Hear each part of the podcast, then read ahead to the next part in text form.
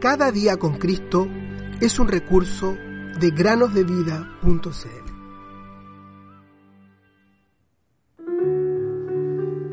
De la boca de los niños y de los que maman, perfeccionaste la alabanza. Mateo 21, 16. Muy buenos días, queridos niños.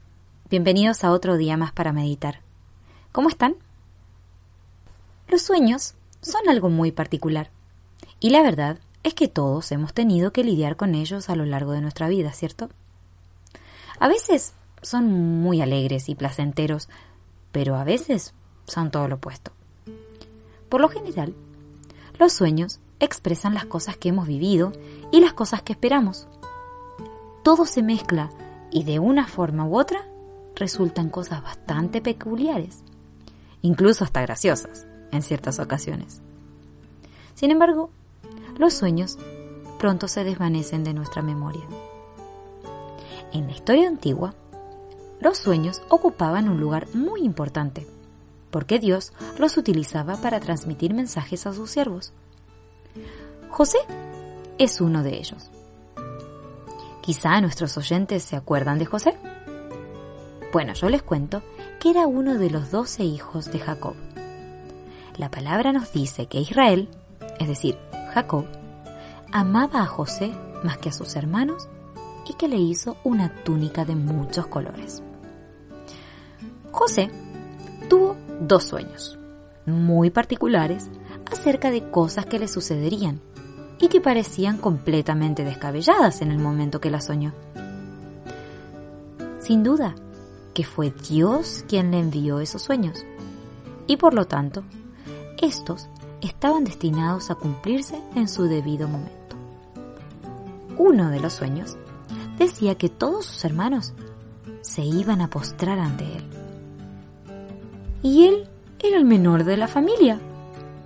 Imagínense, sus hermanos se molestaron mucho con él y burlescamente le apodaron el soñador. Entonces sucedió algo extraño.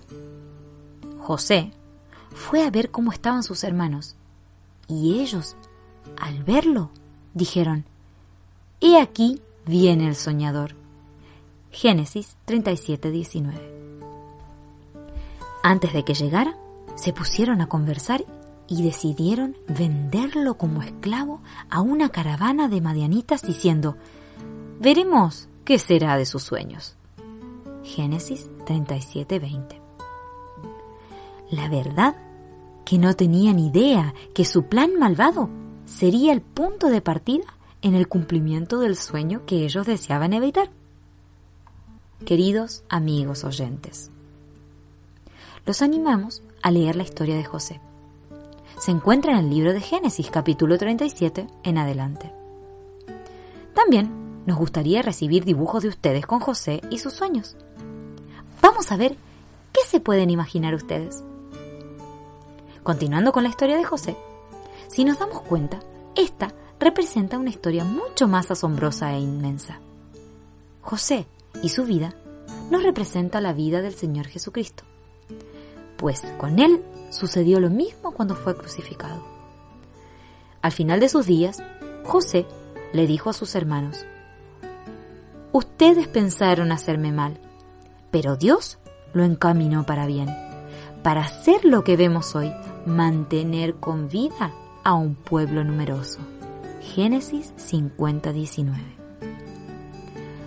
El apóstol Pedro, luego que el Señor Jesús ascendió al cielo, le dijo a quienes lo habían entregado, Sepa pues, con certidumbre, toda la casa de Israel, que a este mismo Jesús, a quien ustedes crucificaron, Dios le ha hecho Señor y Cristo. Entonces, cuando oyeron esto, se afligieron de corazón y dijeron a Pedro y a los otros apóstoles, Hermanos, ¿qué haremos? Pedro les dijo, Arrepiéntanse y sea bautizado cada uno de ustedes en el nombre de Jesucristo para perdón de sus pecados. Hechos 2, 36 a 38. De manera que, como en el caso de José, Dios utilizó su rechazo y crucifixión para llevarnos a Dios. ¡Qué grande amor el de Dios!